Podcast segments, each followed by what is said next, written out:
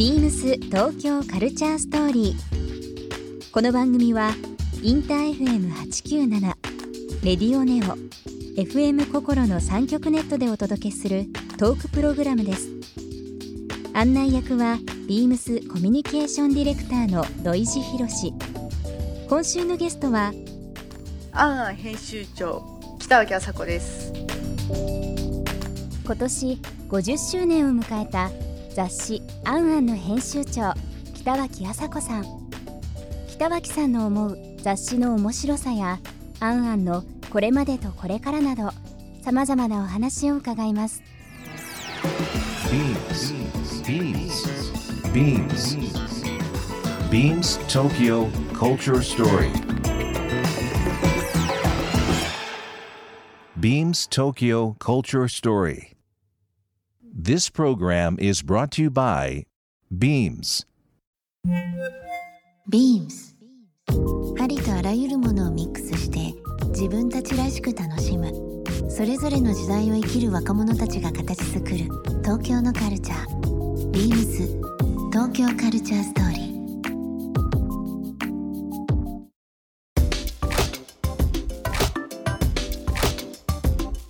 今、えー会社としてマガジンハウスという会社、えー東銀座にありますけども、はい。そちらの方に、えー勤めてらっしゃってて、はい。アンアンの編集長の北脇さんですけども、はい。はい。マガジンハウスって、まあ、ビームスの創業が1976年、うん。で当時は「ポパイ」の創刊もそうですし、まあ、この「アンアン」はその前からあり、オリーブもそうですね、うんうんうんブルータスいろんな雑誌があってもう今でも愛読してる本だとありますけども、会社というかこのマガジンハウス、というう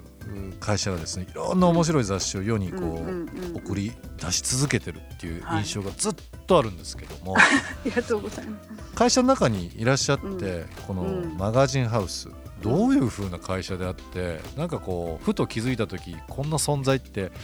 ありますか？いや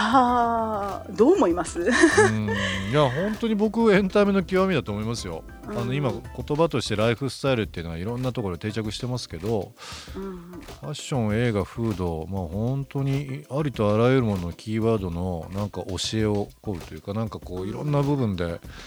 常に寄り添ってくれてる会社っていう風なイメージはありますけどね。会社としては非常に組織的なことを言うと、ん。すごい拙い会社のような気がするんですけど、組織としては。ただその編集雑誌を作るとか編集をするっていうことに関しては、すごくそこがやっぱり会社の中の90%を占めているとうんいうか、編集部というものがこう工房であるみたいな形のマインドで、そこがまあせそこが制作の場であることに対するリスペクトはこう会社の中に染みついてるものとして非常に大きい会社なんだなっていうのは、あの編集部にいる人間としては非常に無意識になっていってしまうんですけど、うんうんあのすごくありがたい会社なんだなっていうふうには思います。なるほど。あの一つ一つを取っていくとものすごいこうあの拙いところもいっぱいある会社なんですけど雑誌を編集するっていうことを尊重する編集部至上主義であるっていうことに関する、あのあり方はすごい面白い会社だなと思います。僕はあのたまに思うんですけどうんうん。マガジンハウスっていう会社、まあ、たまにあの仕事で行かせていただいたありとかしてはい。あの非常にいろんな人ともつながってるので思うんですけど、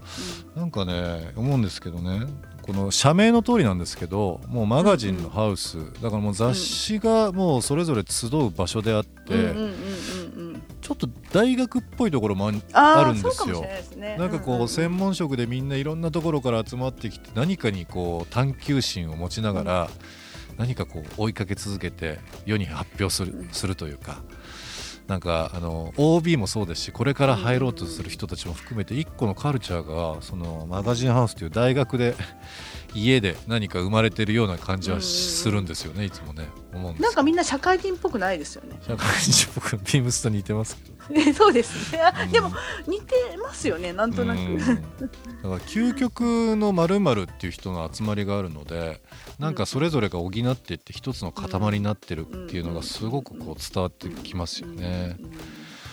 ねえなんかこう、ね面白い会社であり続けますし逆に本当にはいあの、ファッションっていうのは割とこう欧米中心に影響を受けること多いと思うんですけど、このカルチャーで、うんまあもう休暇になった雑誌とかも含めてですけどこの長年ずっとマガジンハウス僕らマガ派と言いますけど、マガジンハウスが生み出してきたカルチャーこう世界的にも影響を与えてるような気もします本当に。独特の文化ですもんね。独特ですね。うんまあだいぶその独特さもまあ薄まってき時代とともに薄まってる気もするんですけど、でもまだ残ってますよね。北脇さんがあのもうこの50周年、えーいろい。ろ気合い入れられて、い、ろんなチームで、えー、こ後も特集、えー今年ですね出されると思いますけども、はい。ちょっとこんな特集やってみたいんだよねとかええっていうのあったりします？いやーでも今もう毎週毎週やってうんってる中で、今今って難しくないですか？特に今、今はね、今そう。うん。今何かこれをね思える。次今ここはこの状況をみんなで乗り越えた時に、うん。なんか人々ってまた違う景色を見ることになると思うんですよ、うん。私たち、うん。私たち、うん。この今の状況をがなんかこう光が見えた時うに、ん。このタイミングのこの状況の大変さうん。とか生まれ出た感情っていうのからまた違う何かが見えてくるところがあると思うんですよね。そうですね。そこの時にどういうふうに何か特集を必要になってきた特集は手がけてみたいと思うんですけど、今っていう時はもう本当に難しい時を答えがなかなか見出せないそう部分ってありますよね。そううん時だなっていそううですね。ことを誰しもが経験し得ないものがそうそうありますからね。こういうことが起こるんだなっていうことをん皆が経験してるっていう。ことっていうのも含めて今ちょっと難しいですね。まあでも本当に人間が進化していく上でいろんな困難とかがあっうんうんて、えーその次につながると思うんですけどもやっぱりこの社会的な危機とか言われてる中で、うん。次今北脇さんお話ありましたけど次僕ら私たちが何するっていうのは本当に5年後10年後もっと先の時代にも大きく影響するかもしれないですよね。そうですね。ね。だからこそねきちっとうん、今できることを守るっていうことって大事だなってでも本当にそれに対して言うと、まあ、ラジオもテレビももちろん雑誌もそうですけど、うん。やっぱりメディアの責任感っていうのはもうどんどんどんどん増えていきますよね。いやあの何が正しいかわからない時ですけどうね、ん。本当に。そうですね、うん。ただ何かこうきっかけを与えるキーワードとか言葉とか何か考え方っていうのは本当に雑誌の一文とか、うんえーテレビで出る一コマでも構いませんけど多分何か夢と希望も与えてくれるのも同時にありますしね。あああの僕らも私たちもなかなか想像がつかない中で、えーとの話かもしれないですけどただ唯一僕は案外も含めてですけど北脇さんに 期待したいなと思うのが、あはい。やっぱりその今までの案外らしさと北脇さんらしさがそのまま はい、形になればなっていうのは思いますので頑張ります。今年も期待しておりますのでよろあしくお願いいたします。はい。ビームス東京カルチャーストーリーここで一曲、えーゲストにお越しいただいております、えー、アンガン編集長北脇麻子さんに曲を選んできていただいております曲のご紹介の方お願いしますはい。